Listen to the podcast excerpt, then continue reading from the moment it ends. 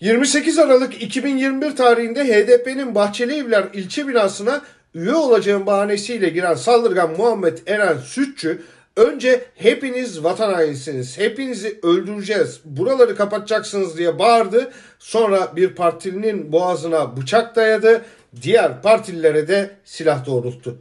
Silahı tutukluk yapınca bir katliam şans eseri engellenmiş oldu. Bu sayede yeni yıla bolca tabutla girme kabusundan kurtulmuş olduk. Etkisiz hale getirilen saldırgan kaçarak sokağın başındaki fırına saklandı. Burada yakalanarak gözaltına alındı. Kasten yaralama ve silahlı tehdit suçundan mahkemeye sevk edildi. Ancak çıkarıldığı 3. sulh ceza mahkemesinde ev hapsiyle serbest bırakıldı. İstanbul'da HDP Bahçelievler ilçe başkanlığına yönelik saldırı girişimine ilişkin soruşturma dosyasında gizlilik kararı var. Defalarca sorulup yanıt alınmayan o soruyu inatla bir kez daha tekrarlamak lazım. Hayırdır? Neyi gizliyorsunuz? Ülke ocaklarında fotoğrafı çıkan Sütçü'nün ardından şimdi sıra İzmir HDP il binasında Deniz Poyraz'ı öldürüp işkence yapan ve gözaltında fotoğrafını paylaşan Onur Gencer'de. AKP MHP koalisyonu bize bir şey söylemek istiyor. Bir katliam projesine girişen Sütçü'nün serbest bırakılması olsa olsa yola devam edin. Biz arkanızdayız demek. Türkiye failü meçhul cinayetlerden failü meşhur katliamlara doğru sürükleniyor. Kim bu meşhur failler? Cevap açık. Saldırganın serbest bırakıldığı gün meclise gönderilen 25 HDP'li 28 vekile ait 40 dokunulmazlık dosyası önemli bir mesaj veriyor.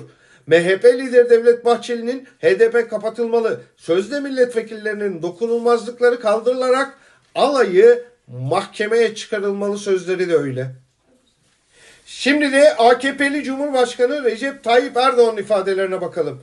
Ne diyordu? Biz bu ülkeyi sokakta bulmadık. Milletin geleceğini 3-5 teröriste, 3-5 ihanet çetesi mensubuna, 3-5 işbirlikçiye terk etmedik, etmeyeceğiz. Tarih kanlı seçim sürecinin yaşandığı Eylül 2015'ti. Sık sık benzer ifadeleri kullandı. Son olarak yine aynı şeyleri söyledi. Biz ülkeyi terk etmeyeceğiz. Muhalefet ne yaparsa yapsın. Utanmadan sokaklara döküleceklermiş. Ya siz 15 Temmuz'u görmediniz mi? O sokağa dökülenlere bu millet dersini verdi. Siz de dökülün, siz de aynı dersi alırsınız. Cumhur İttifakı olarak hepinizi önünüze katarız ve gideceğiniz yere kadar kovalarız. Yanlış anlamayın. Alt metinde seçimle geldik ama seçimle gitmeyiz. Gerekirse iç savaş çıkarırız, kan dökeriz diyen bu kişi ülkenin en tepe noktasında bulunuyor.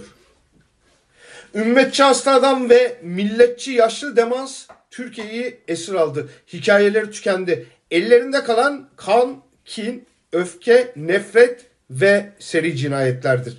Seçim vaatlerini akıl tutulması ve şiddet üzerinden kendi geleceklerini korumak üzerine kurgulamışlar. Türkiye'yi bekleyen karanlık günleri böylece işaret ediyorlar. Buna karşın savcılar göreve çağrısı laf olsun torba dolsun demekten öteye bir anlam taşımıyor. Çünkü bu savcılar o savcılardır. Bu karanlığın sadece bir panzehri var. Her koşulda birlikte durabilmek.